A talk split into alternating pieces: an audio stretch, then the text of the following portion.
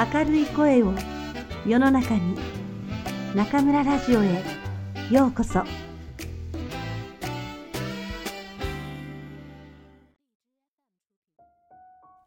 おいしいおにぎりが作れるならば松浦弥太郎当たり前のこと。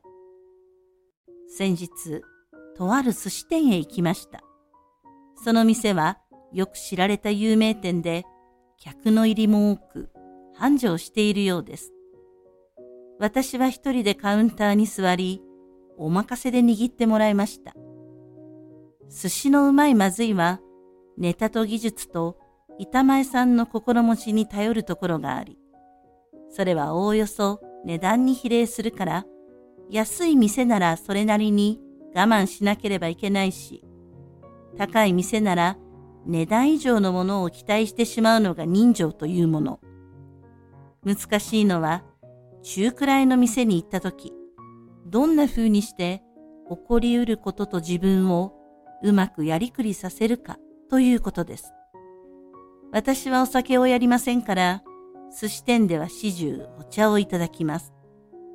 板前さんは、カウンターに座る客のいろいろが見てわかるから、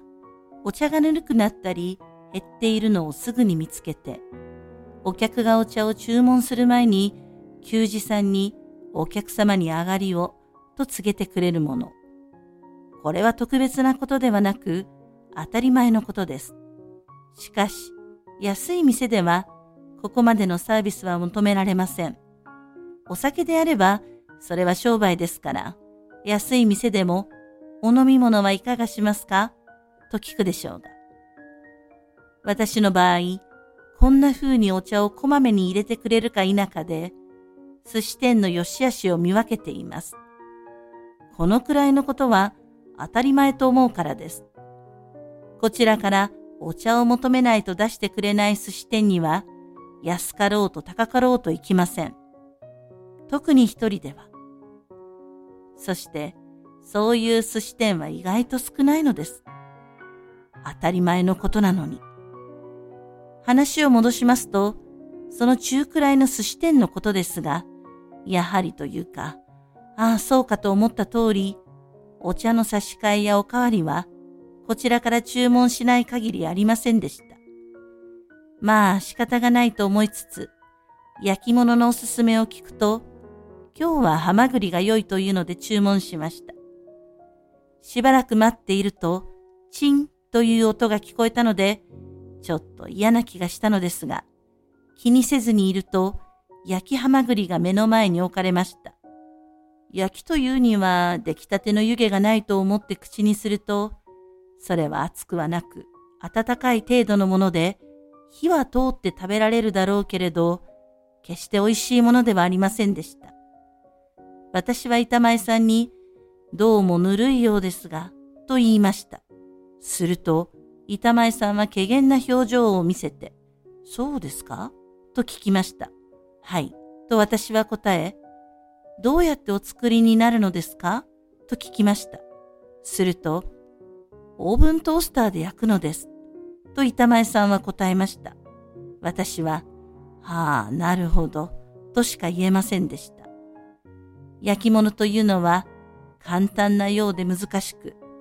オーブントースターであってもその日の素材の状態で焼き具合も変わるから、焼いている間は目を離さずして神経を使って焼き具合を測るものと知るけれども、この寿司店では焼きハマグリはオーブントースターで何分という決まりがあり、チンという音が出来上がりの合図となっているのです。さて、目で見て焼き具合を測ってお客に出すことと、真の音を待ってお客に出すことのどちらが当たり前のことなのでしょうか。私が求めるのは前者であることは言うまでもありません。結局一つだけ口にして、残った一つには手をつけず店を出たのですが、人気で繁盛しているにかかわらず、私は二度とこの寿司店を訪れることはないでしょう。こんなことを教訓にして、やはり当たり前のことは当たり前にできるようにしたいと思いました。そしてそれ以上のことは求めず、自分の暮らしや仕事に必要である当たり前のこととは何だろうといつも考えたい。とはいえ、自分の当たり前はこれだと決めつけることくらいに怖いことはありません。そうなったらおしまいです。自分の当たり前が正しいとは限りませんから、日々それは見直さなければいけません。しかしながら、世の中、この当たり前の質が落ちていっていると思う、今日この頃なのです。暮らしの手帳の当たり前とは何でしょう。それを知ること、常に新しくしていく勇気を持って、一歩一歩